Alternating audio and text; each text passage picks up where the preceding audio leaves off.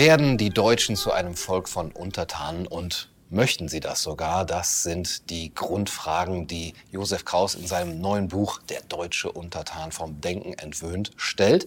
Und ich spreche heute mit Josef Kraus über diese Fragen und viele weiteren, die ja den neuen autoritären Zeitgeist betreffen. Josef Kraus war jahrzehntelang Schulleiter an einem bayerischen Gymnasium, war der Präsident des Deutschen Lehrerverbandes, ist äh, Autor zahlreicher Bestsellerbücher und hat in, äh, in der Vergangenheit schon das auch von mir besprochene Buch Wie man eine Bildungsnation vor die Wand fährt ähm, geschrieben. Eine große Empfehlung. Und äh, diese ähm, Themen hängen ja gewissermaßen zusammen. Herr Kraus, schön, dass Sie da sind. Grüß Sie, Herr Kaiser.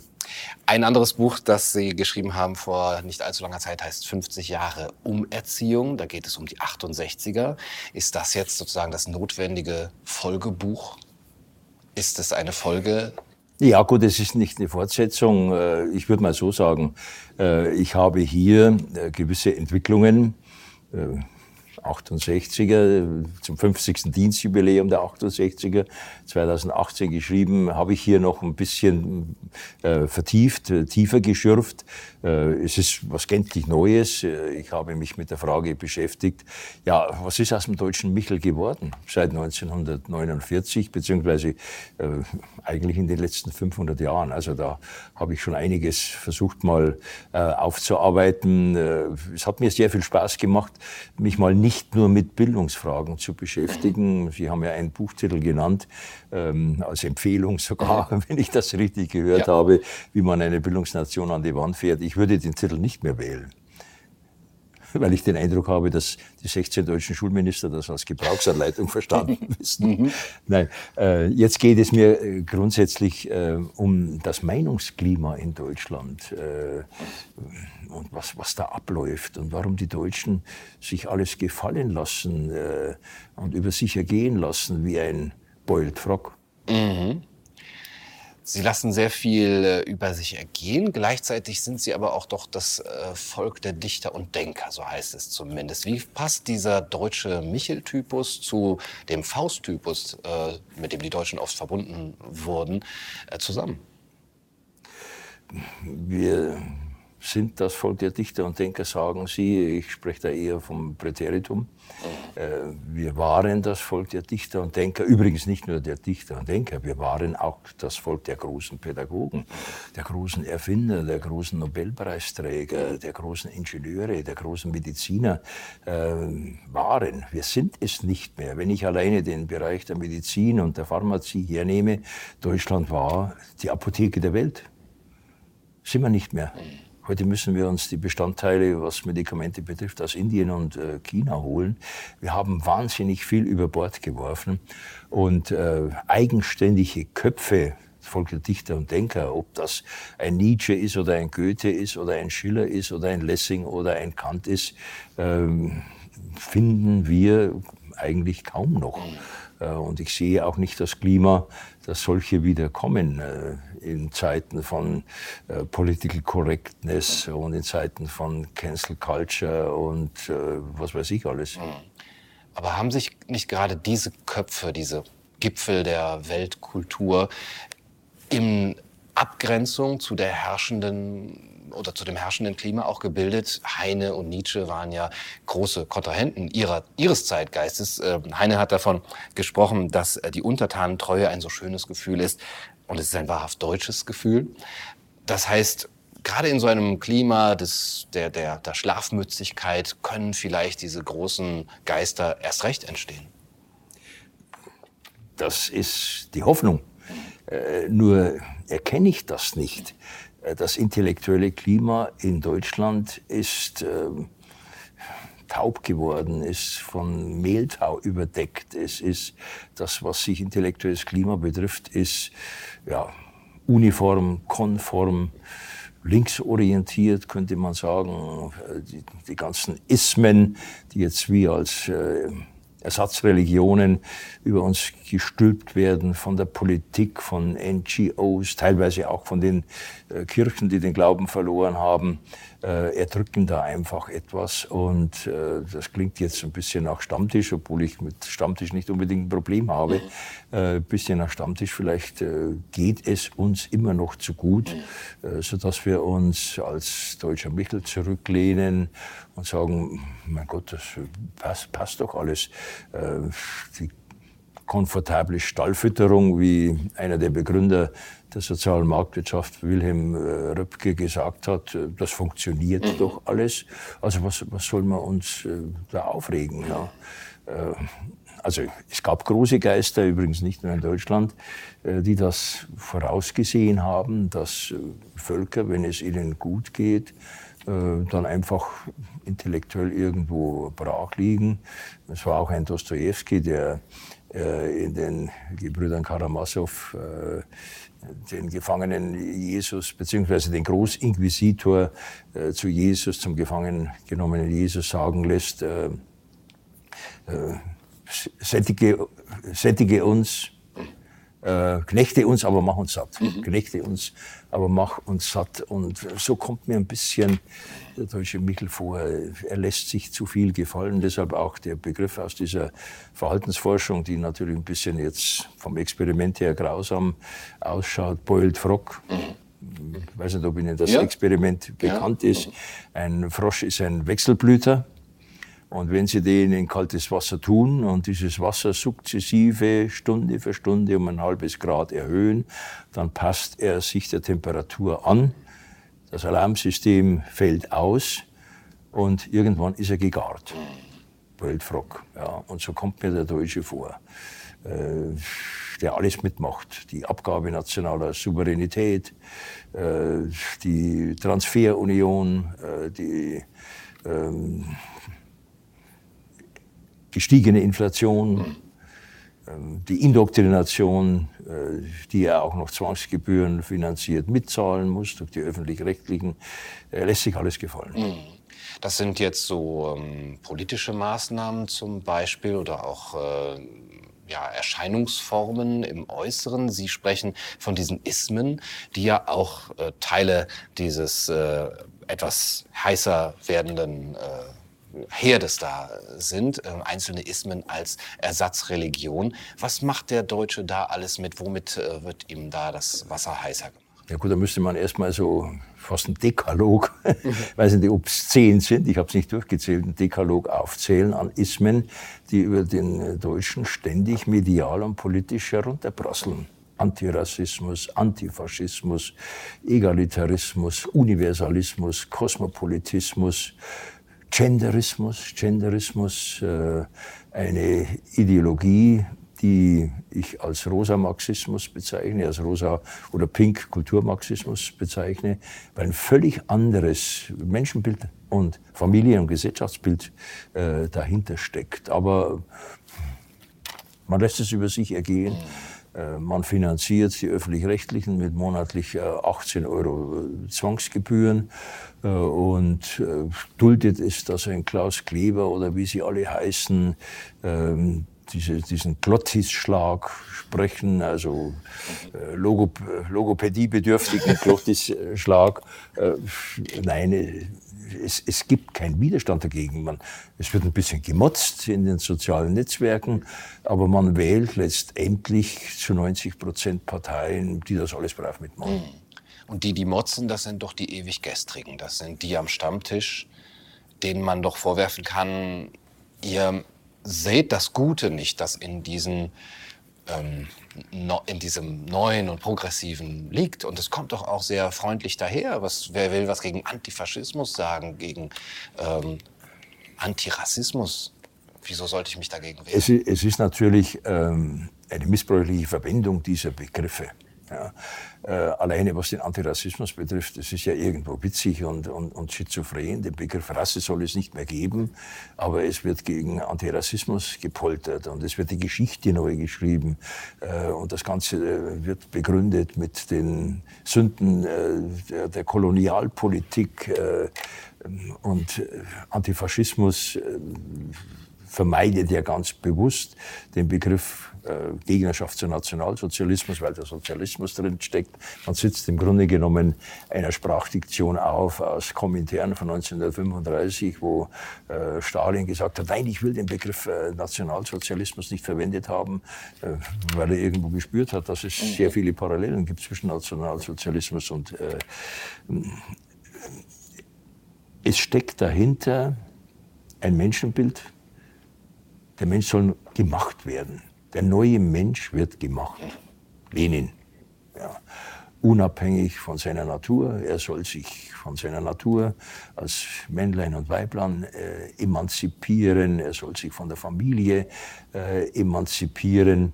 Äh, letztendlich setzt sich hier ein Gedankengut von Marx durch, der auch die Familie für den Ort des Widerstandes betrachtet hat. Zu Recht.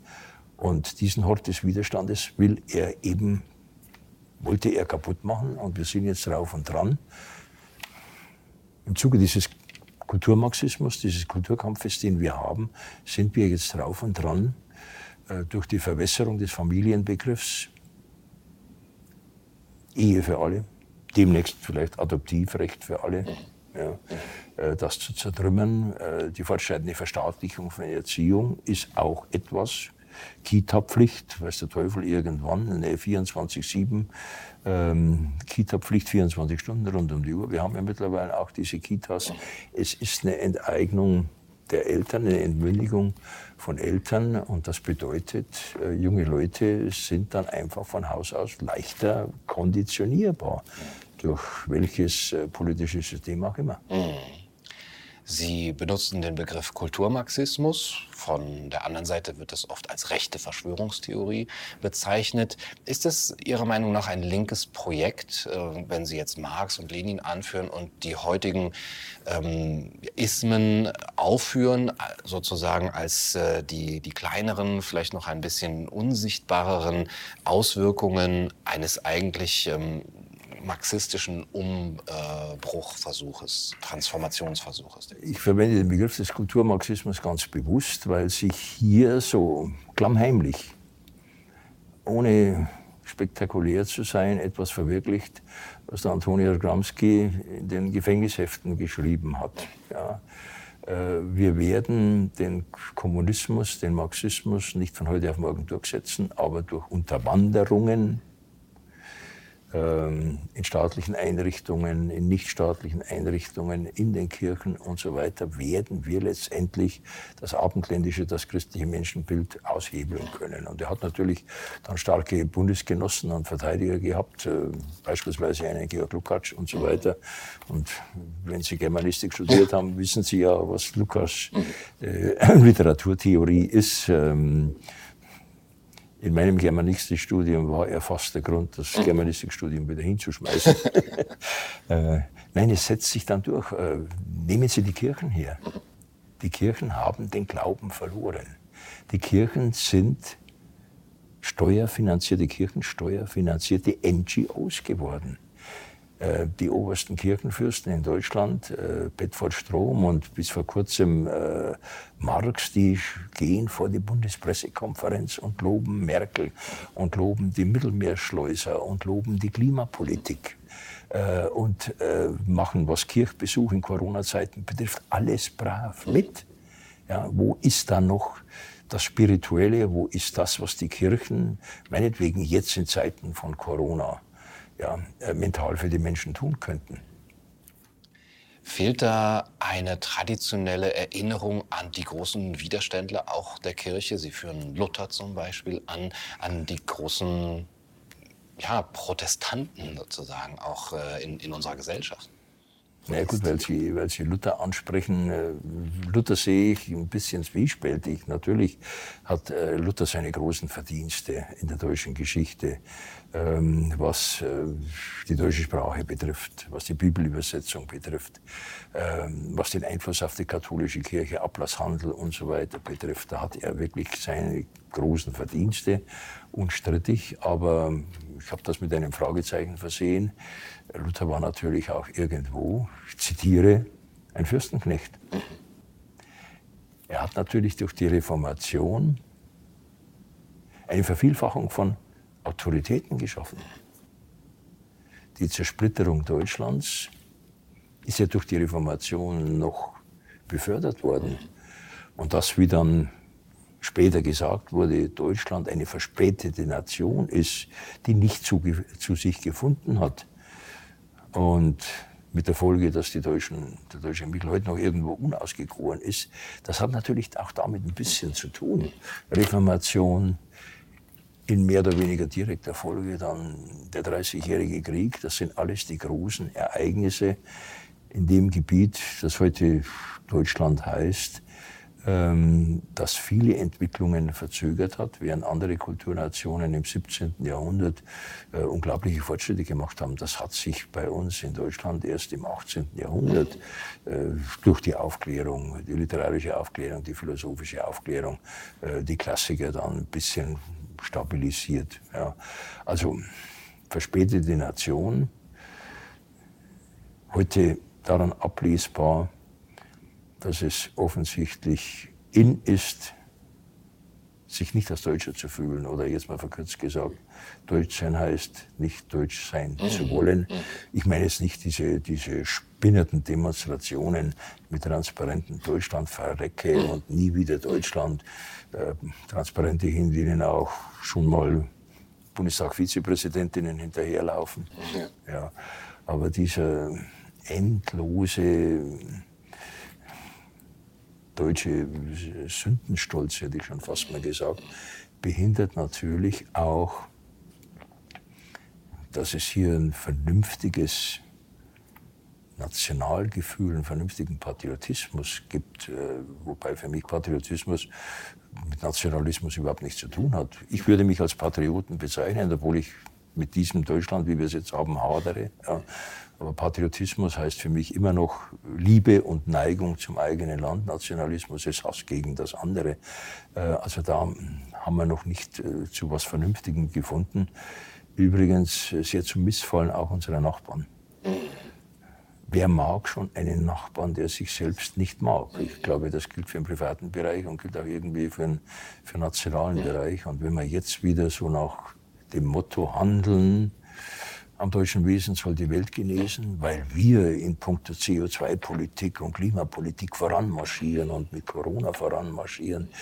Äh, ich glaube, das kommt nicht überall auf der Welt gut an. Ja, das ist dann die andere Seite der Schlafmütze des deutschen Mechels, die Pickelhaube, gegen die er sie eben dann schnell austauscht.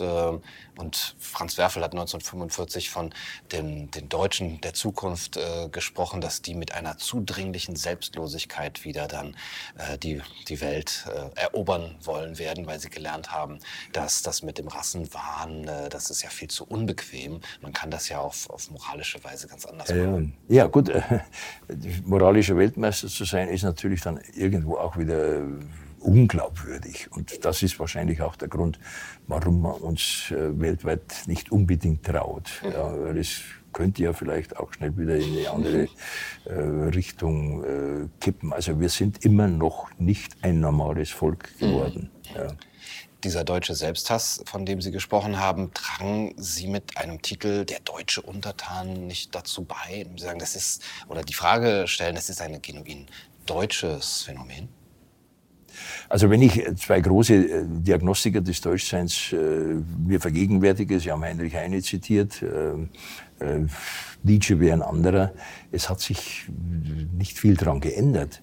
Äh, und der Titel meines Buches spielt natürlich auf die klassische äh, Untertanenfigur von Mann, von Heinrich Mann an. Und ich ziehe ja durchaus da Parallelen, wo dieser Untertan bei, bei Mann ähm, Dietrich äh, Hessling äh, von einer völlig kritiklosen äh, Kaiserbegeisterung geprägt ist. Wilhelm, die persönlichste aller Persönlichkeiten. Und da fällt es mir dann schwer, mhm. nicht eine Parallele zu ziehen zur Begeisterung, die immer noch gepredigt wird für unsere Kanzlerin, für unsere ewige Kanzlerin. Mhm. Die Kanzlerin lächelt und der Untertan blickt empor. Ja, und äh, die Medien tun es ja auch. Äh, und wenn ich jetzt schon die beginnenden Rückblicke auf 16 Jahre Merkel mir anschaue, mhm. ja, es ist nicht mehr viel äh, weg von der Heiligsprechung, beziehungsweise Heiligsprechung hat man ja vorher schon. Ja. Äh, Merkel ist für mich ein Medienprodukt übrigens. Ist ein Medienprodukt. Die Naturwissenschaftlerin, die immer alles vom Ende her denkt. Mhm. Das hat sie beim Abschalten der Atomkraftwerke nicht getan. Das hat sie bei der Grenzöffnung nicht getan. Das hat sie, äh, es war ja nicht bloß äh, der Baron zu Gutenberg, das hat sie ähm, äh, mit der Aussetzung der Wehrpflicht nicht getan äh, und so weiter und so weiter mehr. Sie hat nichts vom Ende her gedacht. Und dann wird gesagt, ja, sie sei so uneitel und ähm, sie sei so rational. Äh, warum bildet die, frage ich jetzt mal rhetorisch, warum bildet die boshaft gesagt, Systempresse diesen Cordon sanitär um die Merkel herum. Warum? Ich verstehe es nicht. Staatsgläubigkeit, Obrigkeitsgläubigkeit bei den ach so kritischen Journalisten, ähm, die ja angeblich, was heißt angeblich, das zeigen Studien, äh, zu 75, 85, 95 Prozent rot-grün ticken. Äh, wahrscheinlich, äh, weil man irgendwo gemerkt hat, Merkel hat das falsche Parteibuch. Äh, und es gibt ja auch ernstzunehmende ähm, Mitglieder und führende Leute oder ehemals führende Leute in der CDU, die sagen, es gibt eigentlich überhaupt keinen unterschriebenen Mitgliedsantrag von Merkel, was ihre CDU-Mitgliedschaft betrifft. Und sie hatte ja erst kürzlich im Grunde genommen sich offenbart, als sie in einer Pressekonferenz gesagt hat, am Wahlabend des 26. September wird sie bei der Partei sein, der sie nahe steht. Und dann hat sie sich korrigiert, wo ich Mitglied bin. 18 Jahre lang Vorsitzende war. Die fremdelt immer noch mit der Partei. Und die Partei hat es sich gefallen lassen. Diese Partei hätte spätestens im Jahr 2000, als sie ihren Ziehvater äh, Helmut Kohl quasi erdolcht hat, merken müssen, was da abläuft. Ja, aber man hat es mitgemacht, man hat es mitgemacht. Warum? Ist da der Geist der 68er auch durch die Institutionen der CDU gegangen? Natürlich. Der Marsch durch die Institutionen hat natürlich auch in den Kirchen und hat auch in der CDU stattgefunden. Da machen wir uns überhaupt nichts vor. Äh, und es ist ja, gut, das eine ist der praktische Grund. Merkel hat halt bis zu einer gewissen Zeit, bis zur Wahl 2013, dafür gesorgt, äh, dass genügend CDU-Leute auf Mandate kamen. Ja. Ähm, spätestens 2017, als die CDU abgestürzt ist, hätte man sagen müssen, so jetzt eine knallharte Bilanz, jetzt wechseln wir. Wir müssen jetzt wechseln. Ja. Wenn uns der Weg der Demokratia Christiana Anfang der 90er Jahre in Italien erspart bleiben soll. Die Schwesterpartei Demokratia Christiana, die dann plötzlich von der Bildfläche, Bildfläche verschwunden ist. Äh, ich prophezeie, dass zumindest als Möglichkeit für die CDU nach dem 26. September auch. Ähm, Laschet wird die Kehrtwende nicht machen. Er ist doch zu sehr Merkelianer. Ähm, gut, Merz weiß ich nicht, hätte es machen können. Aber der mutigste war er letztendlich auch nie. Er hat sich damit abgefunden, als er von Merkel weggedrängt wurde aus dem Fraktionsvorsitz und ist abgetaucht, irgendwo in der fernen Wirtschaft. Ja. Äh, und er hat auch nicht so richtig gekämpft um den Parteivorsitz, sonst hätte er bei seiner Kandidatur äh, immerhin 49 Prozent gegen AKK, gegen Kramp-Karrenbauer nicht so eine miserable Rede gehalten. Und dann hätte er es sich nicht gefallen lassen, dass er auch wieder sehr knapp gegen Laschet durchgefallen ist. Übrigens auch aufgrund von seltsamen Intrigen eines Mannes, der heutzutage Generalsekretär der CDU ist. Ja, aber es steht niemand dagegen auf. Es steht niemand dagegen auf. Ähm, warum hat Merkel Erfolg gehabt?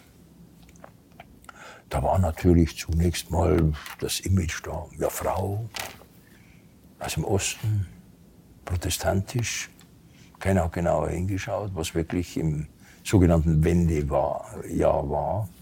Merkel hat mit der CDU gefremdet, gefremdelt. Merkel wollte eigentlich zu Bündnis 90 und zu den Grünen. Und dann schließe ich auch nicht aus, dass ihr die Lieblingsnachfolgerin eine gewisse Baerbock wäre. Mhm. Ja. Nein, äh, die CDU, glaube ich, hat den Zeitpunkt, die Reißleine zu ziehen, versäumt. Die CSU auch mittlerweile.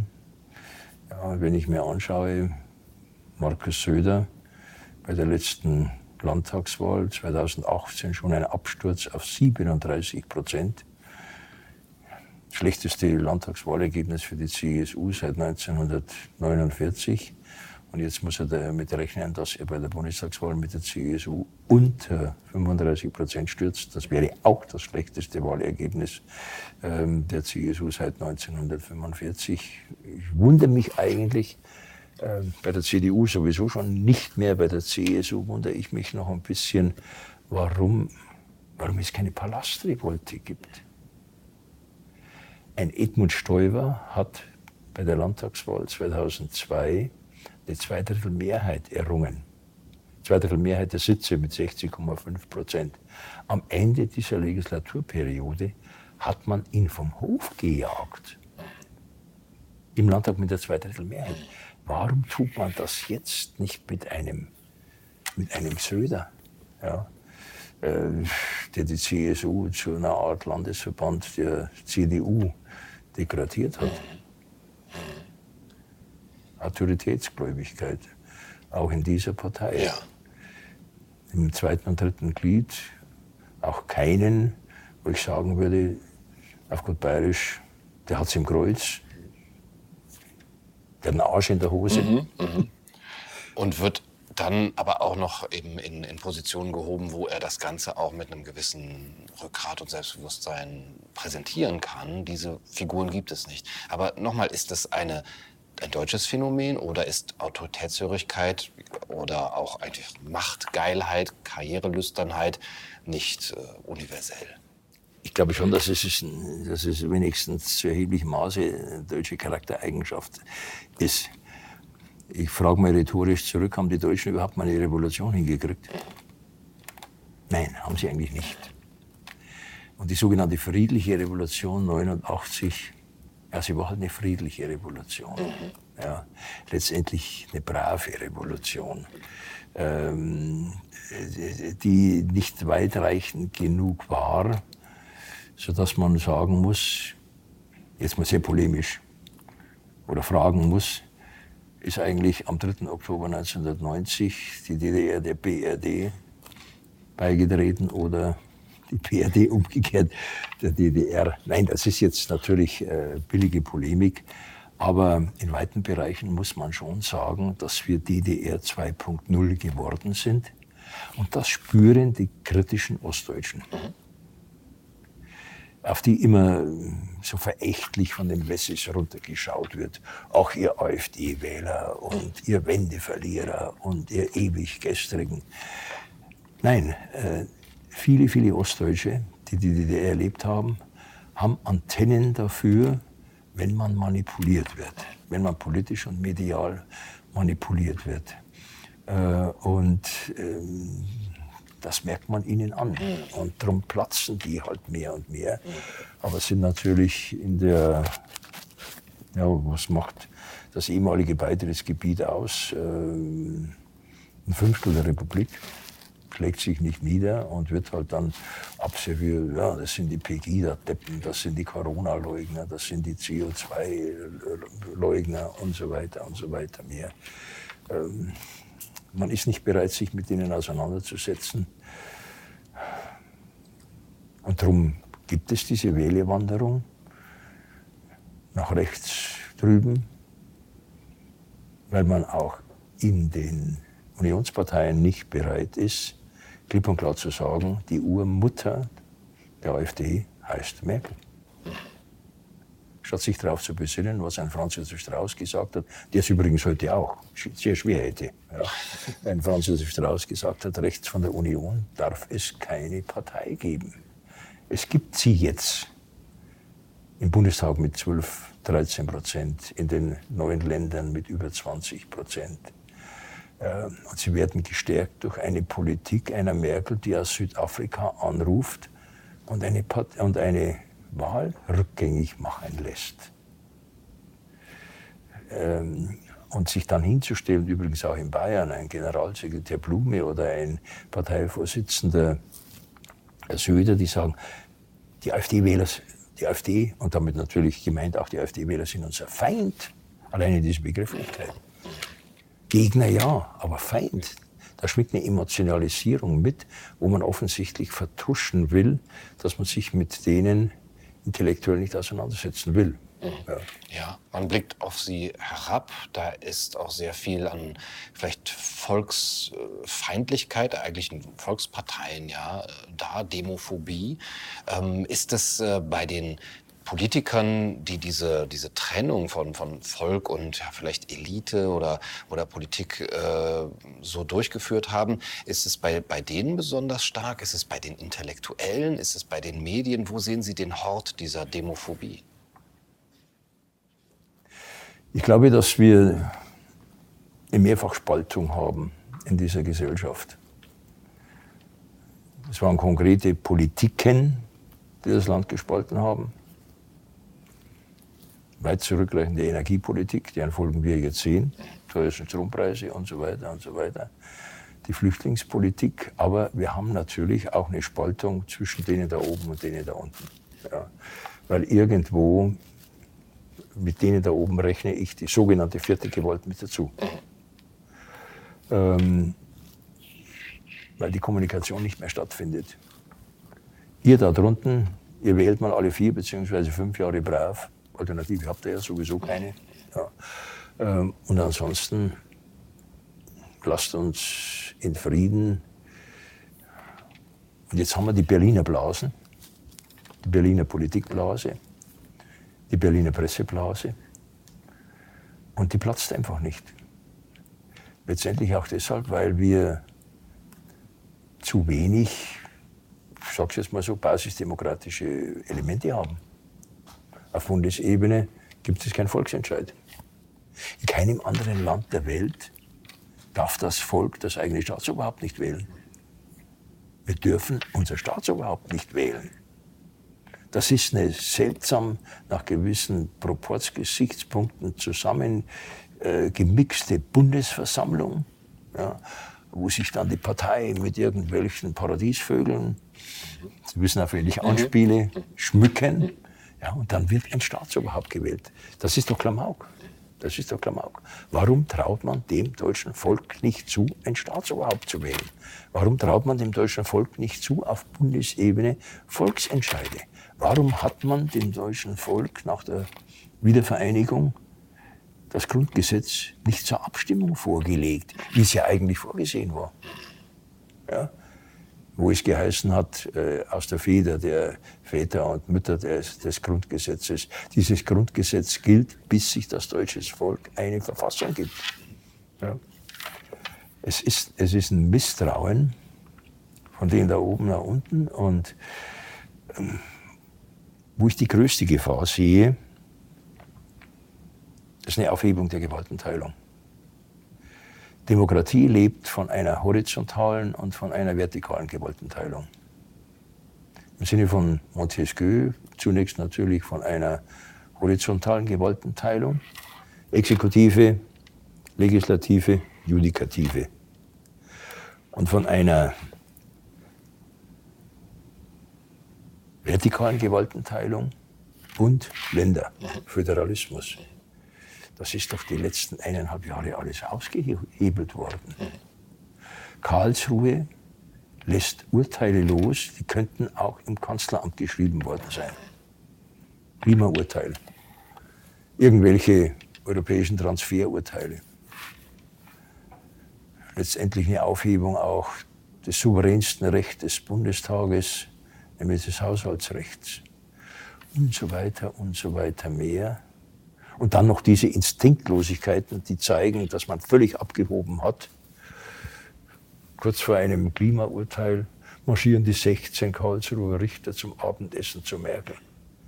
Wir haben diese 17 Leute, Merkel und 16 Verfassungsrichter, nicht mehr den Instinkt zu sagen, das macht man nicht. Ja. Und haben die Medien nicht den Instinkt ja. zu sagen, nein, ja. das gehört sich nicht. Mhm. Ein Spiegel, eine Süddeutsche Zeitung, die sich sonst ach so intellektuell und kritisch geben. Ja, es passiert ja nichts. Man kann es ja offensichtlich machen. Und da ist ja wiederum die Frage, was war zuerst der deutsche Obrigkeitsstaat oder der deutsche Untertanengeist? Das bedingt sich offenbar gegenseitig. Wenn Sie jetzt sagen, oh, wir können unser Staatsoberhaupt nicht wählen, wir bräuchten auch auf Bundesebene Plebiszite, und gleichzeitig sprechen Sie vom deutschen Untertan, der nie eine Revolution hingekriegt hat, der zum Liberalismus doch ein schwieriges Verhältnis hat, kein fest in seiner DNA verankertes. Ist das nicht widersprüchlich, dem Volk gleichzeitig mehr zuzutrauen, aber von ihm als Untertan zu sprechen? Knechtet uns, aber macht uns satt ja, ich, ich glaube, so, so plakativ kann man es irgendwo beschreiben oder halt jetzt so in der Stammtischdiktion, es geht uns ja alle, allen relativ gut. Es geht uns allen relativ gut.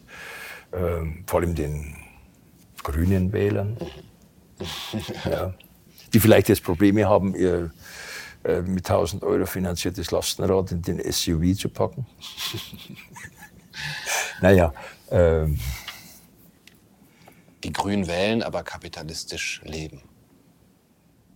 Ja gut, das hat ja ein, ein gewisser ähm, Politologe Sondheimer schon im Zusammenhang mit den 68ern geschrieben in seinem Buch Das Elend der Intellektuellen, heute so le gut lesbar und interessant lesbar wie damals äh, 1970, 71, wo er es geschrieben hat, Münchner Politologe, lange verstorben, das e ein Linker übrigens, ja, Das Elend der Intellektuellen. Ich habe mir einen Satz gemerkt, man kann ja schön auf Sozialismus machen, lebend in einem Penthouse in Schwerin. Ja, das, das zeigt im Grunde genommen diese, diese Schizophrenie. Ja. Ähm, die Medien spielen eine große Rolle, aber vielleicht nochmal zum Thema Gewaltenteilung. Ähm, die Zerstörung der Gewaltenteilung nicht auf der horizontalen, sondern auf der vertikalen Ebene der Bundesrat, der eigentlich der Hüter des Föderalismus sein müsste, die 16 Ministerpräsidenten, die ständig mit der Kanzlerin konferiert haben, eine Versammlung, die es in der Verfassung nicht gibt, haben Entschlüsse, Beschlüsse gefasst, die letztendlich dem Bund alles überantwortet haben und letztendlich die Länderhoheiten über Bord geworfen haben. So, das ist jetzt die vertikale, die horizontale oder die dreifach gegliederte Gewaltenteilung nach Montesquieu. Und dann sagt man, die Presse ist die vierte Gewalt. Als Kontrollmechanismus versagt sie doch. Das hat mit der Personalrekrutierung zu tun. Mit am meisten hat mich erschreckt eine Umfrage bei ARD-Volontären. Über 90 Prozent, ich glaube 92 Prozent geben an, Rot-Grün-Präferenzen zu haben. Ja, da braucht man sich natürlich nicht zu wundern. Ja. Ähm, und es ist ein Trost, dass es neue Medien gibt, dass es Leute wie Sie gibt, dass es Redaktionen gibt, sowohl im Printbereich wie auch im digitalen, im Blog, im Netzbereich, mit denen ich gerne mitwirke. Ähm, ich hoffe, dass die noch stärker werden, obwohl sie natürlich durch ein Netzdurchsuchungsgesetz à la Maas, Justizminister, gegängelt werden. YouTube sperrt etwas, Facebook sperrt etwas, Facebook schränkt meine Reichweite ein, obwohl ich viele, viele Abonnenten und Freunde habe. Ja, Gott sei Dank gibt es dann wieder ein paar Gerichtsurteile. Jetzt beispielsweise jüngst ähm, äh, hat sich, hat sich äh, Klaus Kelle durchgesetzt, mhm. dem auf YouTube was gesperrt wurde, unter Androhung einer Strafe von 100.000 Euro oder auch Gefängnisstrafe für YouTube. Ich, ich verstehe nicht, warum diese privaten Medienträger diesen ständigen Kotau vor den Regierenden machen und ihre Kontrollfunktion und ihre Kontrollverpflichtung völlig über Bord geworfen haben. Aber die Wirkung ist natürlich da. der, der deutsche Michel ist dann irgendwo bequem. Und die 10 oder 20 Prozent, die sich bei bestimmten politischen Entscheidungen erstmal auch noch schlau machen, gibt es noch andere Informationen, gibt es noch andere Einschätzungen, gibt es noch andere Bewertungen als die, die nun aus der Bundespressekonferenz eins zu eins in der Süddeutschen äh, abgedruckt und im ZDF wiedergegeben werden von den Slomkas, Schaustens, Hassels und wie sie alle heißen. Ja. Hat die Union versagt? Die Union hat versagt. Eigentlich schon 80, 82, geistig-moralische Wende hat ja nicht stattgefunden. Den Marsch dürfte Initiationen mit eigenen Leuten auch mitzumachen. Man war zufrieden, dass man mit irgendwelchen Exponenten, Robert Polenz, im ZDF-Fernsehrat ZDF sitzt. Aber bewirkt hat man nichts, nichts, nichts. Ja. Und jetzt ist die Quittung da. Und wir nicken es ab, uns geht es noch zu gut. Auch dieser Kotau vor dem Zeitgeist, den Sie zitieren, der kommt ja irgendwo her.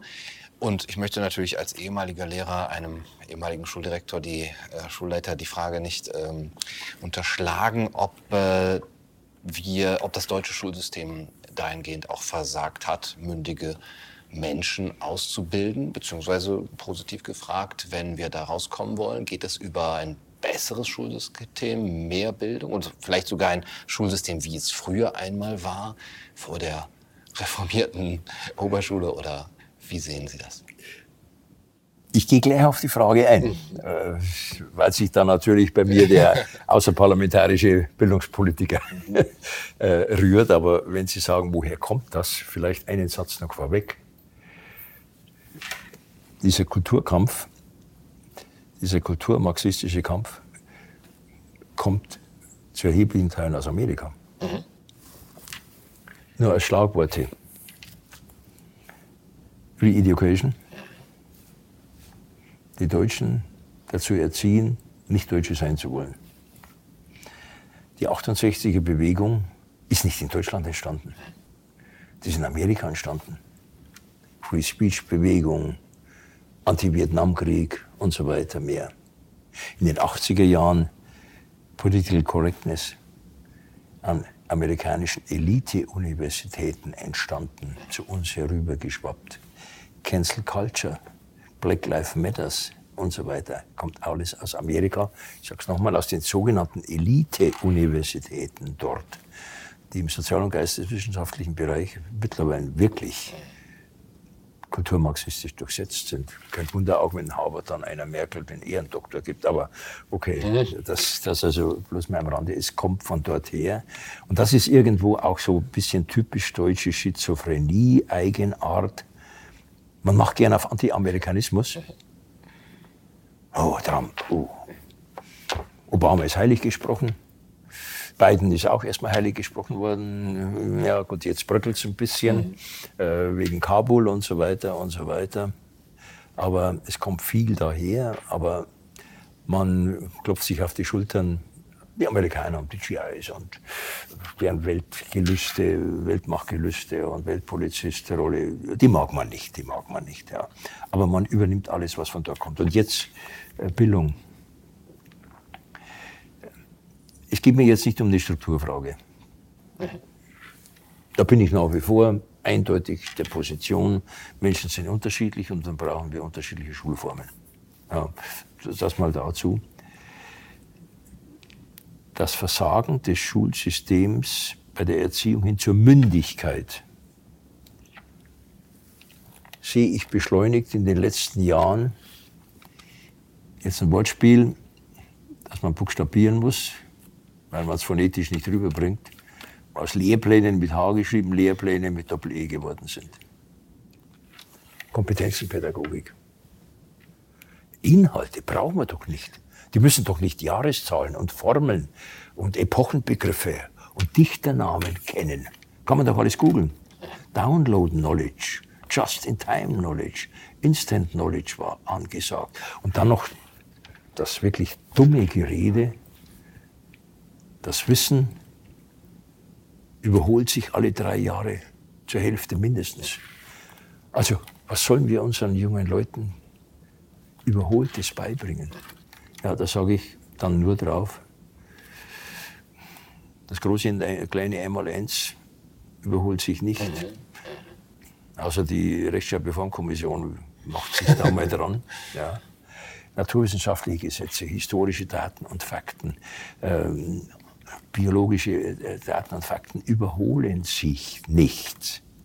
Und das ist die Grundlage, die ich unseren jungen Leuten beibringen muss.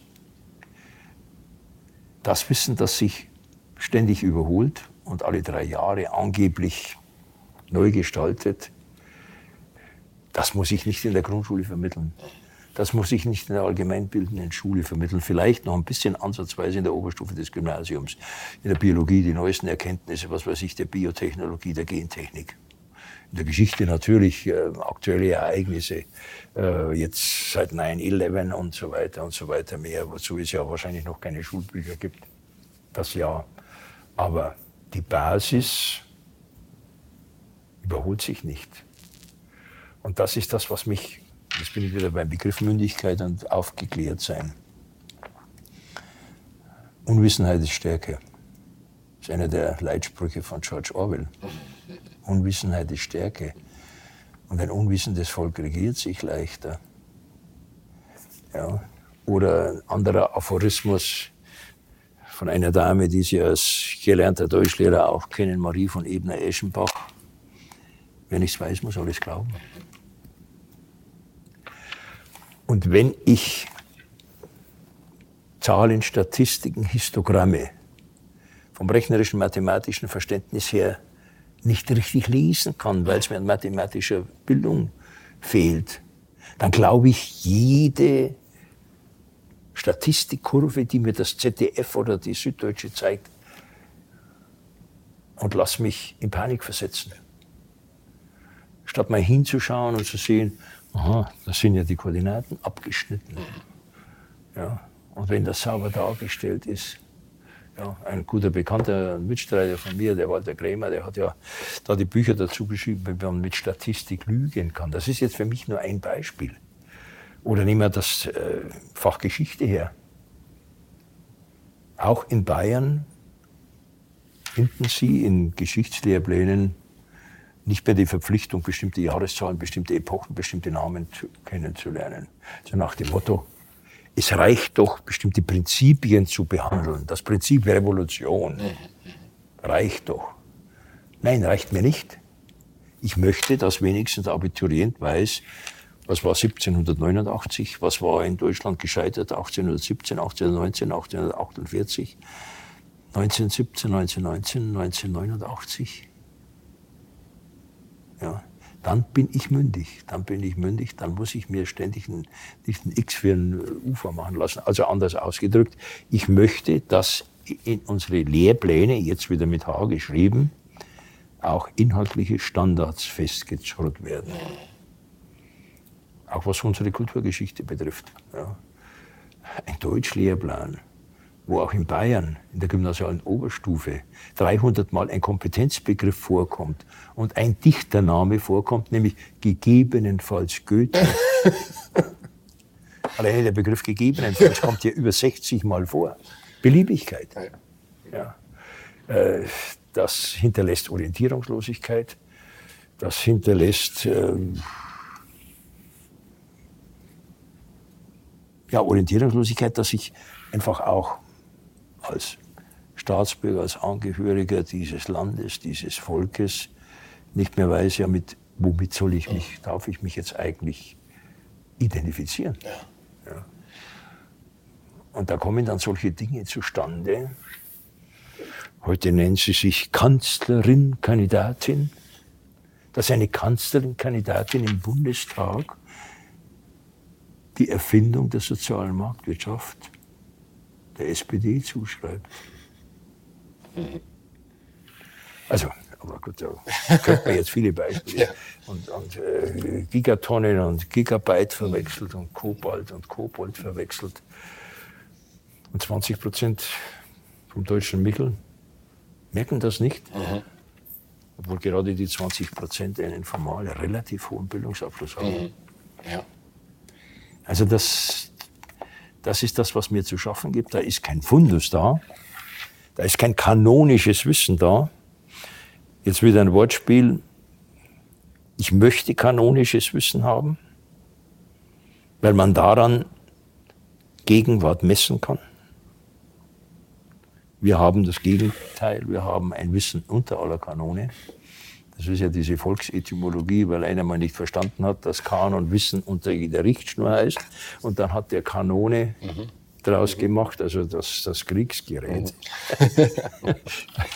Aber ist da nicht gerade der Ruf nach dieser inhaltlichen Fixierung und Fokussierung auch auf einen Bildungskanon, der uns diese Möglichkeit der Identifikation mit dem, wo wir herkommen, gibt, steht er nicht im Gegensatz zu dem Ruf nach Mündigkeit, wenn es doch heißt, jetzt müssen wir das doch pauken. Das sind jetzt Zahlen, Daten, Fakten 1917, 1919, 1989, die eine Autorität wiederum einpauken muss, ohne dass vielleicht der junge Mensch erstmal weiß, wofür. Und dann sagt man, das haben wir immer so gemacht, Goethe geht immer oder können wir nicht hinter, hintergehen, du lernst das jetzt einfach. Erziehen wir da nicht die jungen Menschen noch mehr zu untertanen? Ich sag's mal so, Konkrete Fakten haben ihre eigene Dignität und ihre eigene Autorität. Das hat nichts mit autoritärem Verhalten zu tun.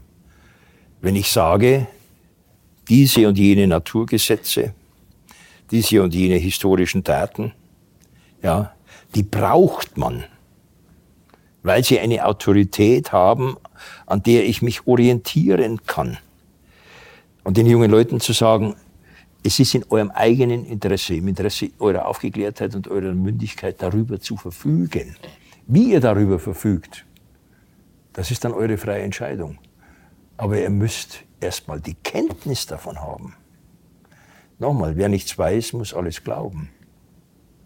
Oder jetzt mal modernistisch ausgedrückt, wer nichts weiß, muss alles googeln. Ja? Und da will ich Vorratswissen haben. Da will ich Vorratswissen haben. Da möchte ich nicht der, die, denjenigen, der dann irgendwo in einer Panoramasendung mit irgendwas konfrontiert wird, sondern der möglichst spontan sagen kann, Moment, das kann nicht ganz richtig sein. Und der möglicherweise aus äh, Bequemlichkeit dann gar nicht mehr googelt, ob es stimmt. Ja. Es muss ein gewisses Vorratswissen da sein. Und dann ist man mündig. Äh, stellen Sie sich äh, eine politische Debatte von drei, vier Leuten vor oder im Parlament vor, äh, wo kein Vorratswissen da ist, wo jeder erstmal googeln muss. Das ist doch der, der Tod einer, eines jeden Diskurses. Ja. Im Übrigen schöpfe ich auch meine Identität aus Wissen. Nicht nur aus meinem biografischen Wissen, sondern auch was mein Wissensfundus betrifft, dass ich sagen kann, meine Identität ist eben auch geprägt, weil ich wirtschaftlich viel weiß, weil ich naturwissenschaftlichen Fundus habe. Ja. Also die Bedeutung des konkreten Wissens wird meines Erachtens maßlos unterschätzt. Ja. Wer dieses Vorratswissen vor allem haben sollte, sind die Intellektuellen als das Immunsystem einer Gesellschaft, wenn man so sagen mach, möchte, und äh, natürlich auch eine gewisse Werteorientierung. Sie ähm, sprechen hier von den Linksintellektuellen, die wir in Deutschland ja seit Jahrzehnten als äh, diejenigen haben, die die Diskurshegemonie innehaben. Bräuchte es eine anderen, einen anderen Typus von Intellektuellen? Braucht es konservative Intellektuelle? Und wodurch würden die sich auszeichnen? Ja, ich, Sie spielen wahrscheinlich an auf ein kleines Abschlusskapitel. Wir brauchen eine konservative Elite. Wir haben sie nicht. Da ist ab 1968 viel verschlafen worden. Links galt als modern.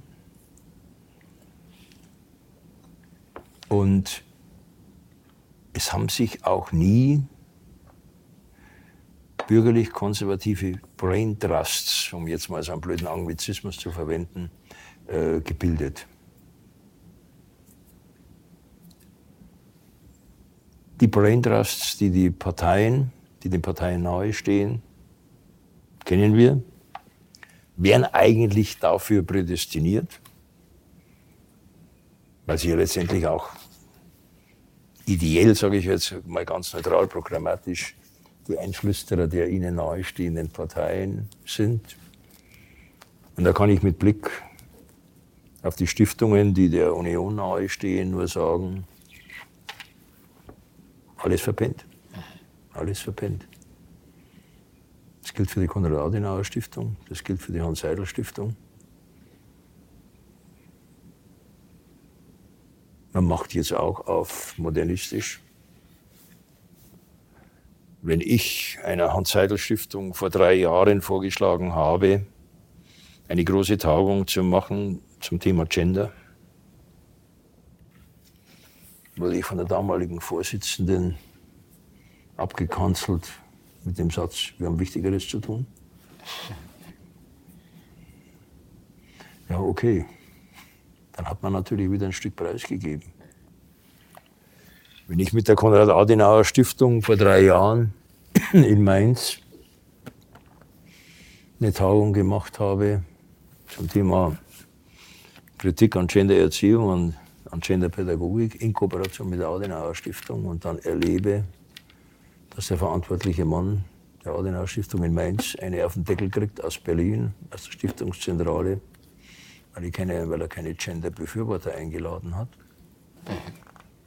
Und weil er Papst Franziskus zitiert hat in der Einladung, die Gender-Ideologie ist eine Ideologie des Teufels, hat Franziskus mal gesagt. Dann muss ich sagen, dann hat man sich da auch schon in diesen beiden völlig in den Mainstream begeben. Äh, und dann frage ich mich eigentlich, warum der deutsche Steuerzahler für diese Stiftungen, die sich immer mehr aneinander angeglichen haben, aber eigentlich Denkfabriken sein könnten, von Böll Stiftung bis Adenauer Stiftung, von äh, Naumann Stiftung über Ebert Stiftung äh, bis hin zur Hans Heidel Stiftung, warum sie sich kaum noch unterscheiden voneinander. Ja. Und ansonsten, es gibt zarte Pflänzchen. Es gibt eine Hayek-Stiftung. Es gibt eine Ludwig-Erhard-Stiftung. Alle vom Gedankengut her schön. Es fehlt ihnen aber an Geld. Und wenn dann eine Ludwig-Erhard-Stiftung vor drei Jahren den jährlich vergebenen Preis für soziale Marktwirtschaft an einen Friedrich Merz vergeben will. Und Friedrich Merz ablehnt, weil er mit einem Roland Tichy nicht auf der Bühne stehen will. Ja gut, dann kann ich eigentlich fast nur noch mit der Geste des jugendlichen Scheibenwischers antworten. Ja. Mhm. Also hat sich da das bürgerlich-konservative Lager auch schon selbst einfach zerstört durch diese Abgrenzungsversuche oder den Abgrenzungswahn. Es hat gepennt. Es hat einfach gepennt und hat sich letztendlich angepasst. Ich sag's mal nochmal, obwohl ich mit ihm eigentlich immer gut gefahren bin und ähm, sehr große Stücke auf ihn gehalten habe, auf den früheren Bundestagspräsidenten Norbert Lammert. der mir auch die Ehre erwiesen hat, zu meinem 60. Geburtstag die Laudatio zu halten. War ich sehr stolz drauf. Zweiter Mann im Staat hält auf deinen Geburtstag, runden Geburtstag, die Laudatio.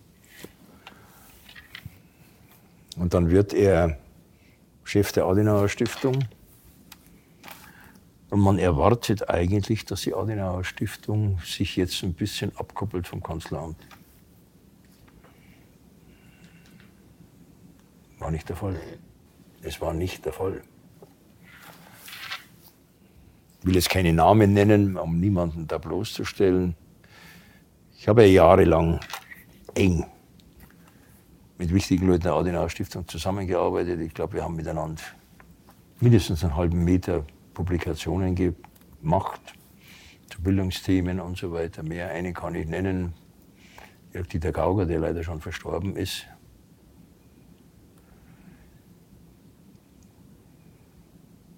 Und wenn ich dann auf der Beerdigung dieses Freundes von mir mich mit alten, altgedienten, erfahrenen Leuten der Stiftung treffe und sie frage, sag mal, was ist mit eurer Stiftung los? Und sie sagen, ja, bei allen unseren Planungen gilt der Grundsatz, was nutzt Merkel, was schadet Merkel. Da muss ich sagen, dann hat man sich hier auch unterworfen. Und die eigene Aufgabe, für die man viele Millionen kriegt, ja, völlig hinten angestellt. Und nochmal, der deutsche Steuerzahler zahlt für diese Stiftungen 600 Millionen im Jahr. Um dann unter anderem eine nicht vollendete Dissertation einer Kanzlerin, Kandidatin habe ich das jetzt richtig mit Gottesschlag ausgesprochen? Es geht, glaube ich, noch besser. 40.000 Euro zu finanzieren. Ja. ja. Nein, nein, es fehlen mir einfach diejenigen in der Politik und diejenigen in den Medien, die da einfach reinleuchten. Man könnte ja alles wissen im Zuge der neuen Medien, wo es viel Schrott gibt, das ist auch klar. Ja, wo es viel Schrott gibt. Aber wenn man gebildet ist, viel weiß, dann kann man auch gut, gut googeln und dann findet man schon die Quellen, wo man sich sein eigenes Urteil bilden kann. Ja. Also es braucht die Plattformen, es braucht diese Denkfabriken, die dann auch den Hintergrund bilden können, dass sich ein neuer oder alter Typus von Intellektuellen, von Medienschaffenden auch ausbildet und eine gewisse Reichweite hat. Wie sehr also haben Sie ich, Hoffnung, dass, dass ich, ich bin ja eigentlich, sonst hätte ich nie Pädagoge werden dürfen, ein ähm, geborener Optimist. Das werden Sie wahrscheinlich bestätigen ja. aufgrund Ihrer pädagogischen Erfahrung ein gutes Jahrzehnt lang. Äh, wenn Sie als Pädagoge kein Optimist sind, dann sind Sie fehl am Platz, weil Sie dann ein Zyniker sind. Und ein notorischer Optimist, der ich bin, motiviert mich erstens mal, obwohl ich eigentlich mir ein schlaues Leben gönnen könnte, ja, ähm, im Interesse des Landes und im Interesse zum Beispiel meiner Enkel, die Klappe aufzumachen und zur Feder zu greifen und die Tastatur zu greifen. Aber ich bin auch ein bisschen Optimist, weil es da und dort Pflänzchen gibt, die entstehen. Das sage ich mit einer gewissen Schadenfreude. Es gibt dann das eine oder andere Magazin, es gibt dann den einen oder anderen Blog, auch den Iren, die sich zunehmend etablieren. Jetzt kommt die Schadenfreude zu Lasten der Arrivierten. Mhm. Und wenn Sie sich die Auflagen anschauen, leider auch der FAZ,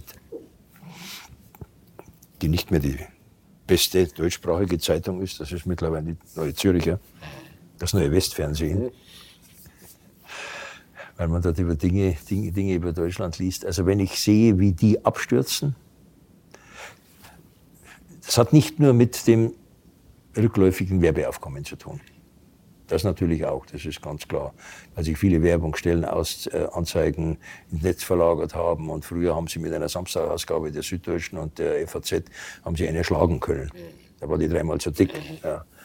Sondern es hat auch damit zu tun, weil die früheren Abonnenten und Leser dieser Zeitungen sagen, nee,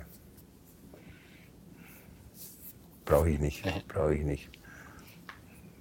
Wenn ich wissen will, wie die Berliner Blase tickt, dann schaue ich in Tagesschau und heute Journal rein. Äh, dann brauche ich dies nicht nochmal wiedergekäut haben äh, in Spiegel und ja auch so kritische Spiegel. Der nicht umsonst, sage ich mir ein bisschen schmunzeln, glaube ich, bald 70 Prozent seiner Leser und Abonnenten verloren hat. Ja. Das ehemalige Flaggschiff der Demokratie hat sich brav einnorden lassen und selbst eingenordet. Und das ist das, um nochmal auf die Presse zurückzukommen.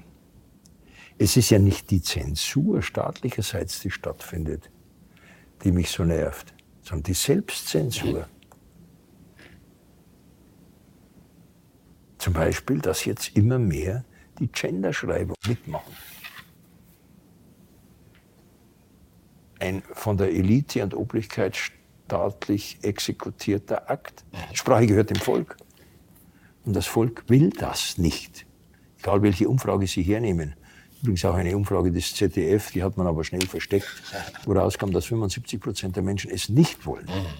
Sprache gehört dem Volk. Ja.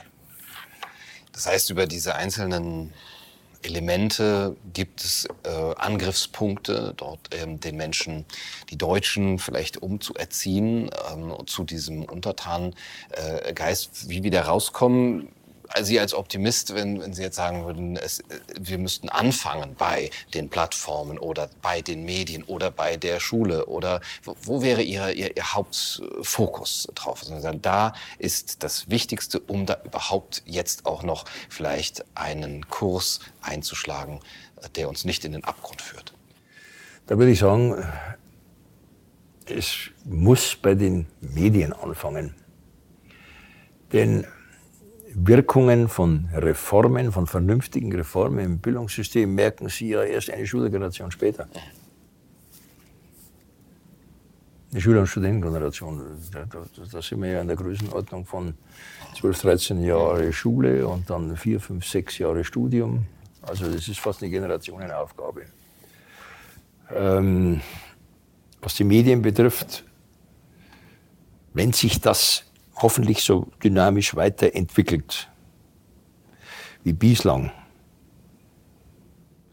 und nicht neue, schlaue Netzdurchsuchungsgesetze und Zensurgesetze kommen.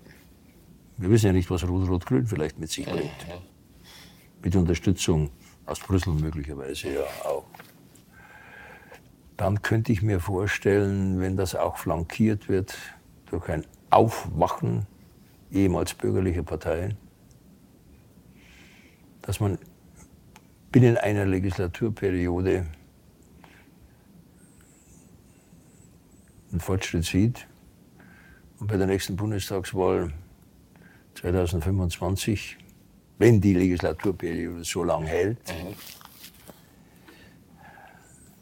vielleicht dann so ein Silberstreif am Horizont sieht. Das ist, das ist so meine Hoffnung. Aber es muss sich auch in der Parteienlandschaft etwas tun. Und jetzt schauen wir mal, wie die Bundestagswahl ausgeht. Im Moment gibt es eine Mehrheit für Rot-Rot-Grün. Es gibt auf keinen Fall eine Zweierkoalition. Es wird auf jeden Fall eine Dreierkoalition. Und alleine schon deshalb wieder der rundgelutschte Kompromiss des Kompromisses des Kompromisses. Und da muss man mal sehen, was sich außerhalb der arrivierten Parteien, zu denen ja längst die Grünen auch gehören, was sich da tut und wie sich die Union neu aufstellt, mhm. auch personalpolitisch mhm. neu aufstellt. Und wenn sie das nicht tut, die Union, und weiterhin Laschet und Söder Politik betreibt, dann muss man mal sehen, ob sich Neugründungen ergeben. Neugründungen, die dann, wenn sie gute Zugpferde haben und wenn sie sich programmatisch gut aufstellen, aus meiner Sicht innerhalb von ein paar Jahren Wählerpotenzial von 20 Prozent haben könnten. Die früheren CDU, CSU-Wähler, FDP-Wähler, die bodenständigen, vernünftigen, seriösen AfD-Wähler. Da sehe ich ein Potenzial von 20 Prozent. Das ist das, was im Moment Laschet hat. Aber wer weiß, gut. Äh, Sie lassen sich zumindest Ihren Optimismus nicht nehmen. oder Ihre, Ihre Hoffnung, auch wenn das jetzt ein bisschen mittelfristig gedacht ist, die nächste Legislaturperiode. Aber das ist ja zumindest ein Termin, den man noch äh, in seinem Leben äh, erleben kann, sodass wir uns vielleicht in fünf Jahren wieder treffen und sagen, was ist passiert. Ja, hoffentlich nicht in fünf Jahren. Also Ihnen wünsche ich, dass Sie ähm, das über den 26. September hinaus äh, chirurgisch messerscharf, analytisch begleiten. Natürlich. Und dass Sie damit mindestens sechsstellige Zahl von Leuten erreichen. Mindestens. Was auch wichtig ist, das ist jetzt kein schlauer, altväterlicher Rat an Sie, das beobachte ich jetzt aus langer Erfahrung. Und das ist mit ein Grund, warum es keinen bürgerlich-konservativen, ist jetzt vielleicht ein anrüchiger Begriff, aber ich meine ihn nicht so, keinen bürgerlich-konservativ-liberalen Chorgeist gibt. Es gibt ihn nicht. Es gibt ihn im linken Spektrum. Die Seilschaften, die Zitierkartelle, die Einladungskartelle. Ich könnte Ihnen jetzt viele persönliche Beispiele, vielleicht auch sehr subjektiv irgendwo in Erinnerung abgespeichert, erzählen, wo unter den bürgerlich-liberal-konservativen Kräften nur Neid und Missgunst herrscht. Und im Gegensatz zu denen, die den Marsch durch die Institutionen und durch die Definitionen angetreten, erfolgreich angetreten haben, nichts entgegengesetzt haben, wegen des mangelnden Chorgeistes oder harmloser ausgedrückt, weil man sich nicht irgendwie verbandelt hat, sondern argwöhnisch begutachtet hat, beäugt hat, besser gesagt. Ja. Ähm, also ich in meinem kleinen Bereich, solange da oben noch alles einigermaßen funktioniert, will da meinen Beitrag leisten. Ähm, ich weiß, dass es mich Gastautorenschaften gekostet hat, die ich früher hatte. Ich war Gastautor in Welt am Sonntag in der Welt. Ich war Gastautor auch in der FAZ das ist vorbei. Ähm, muss ich nicht unbedingt traurig sein bei der Entwicklung, die die Organe gemacht haben. Ja. Also bei diesem Kampf äh, wünsche ich Ihnen auf jeden Fall erstmal noch weiterhin viel Erfolg. Und ich hätte nicht gedacht, dass äh, ja ein Nachdenken über den deutschen Untertanengeist darin endet, dass man dann äh, ja das, das bürgerlich-konservative und auch den Chorgeist äh, als etwas Positives jetzt auch nochmal als Bollwerk dagegen äh, darstellen kann. Ähm, das finde ich eine sehr, sehr spannende. Ähm das ist Aufklärung, das ist Mündigkeit. Das Gegenteil von dem, was Kant gesagt hat. Es ist so bequem, unmündig zu sein.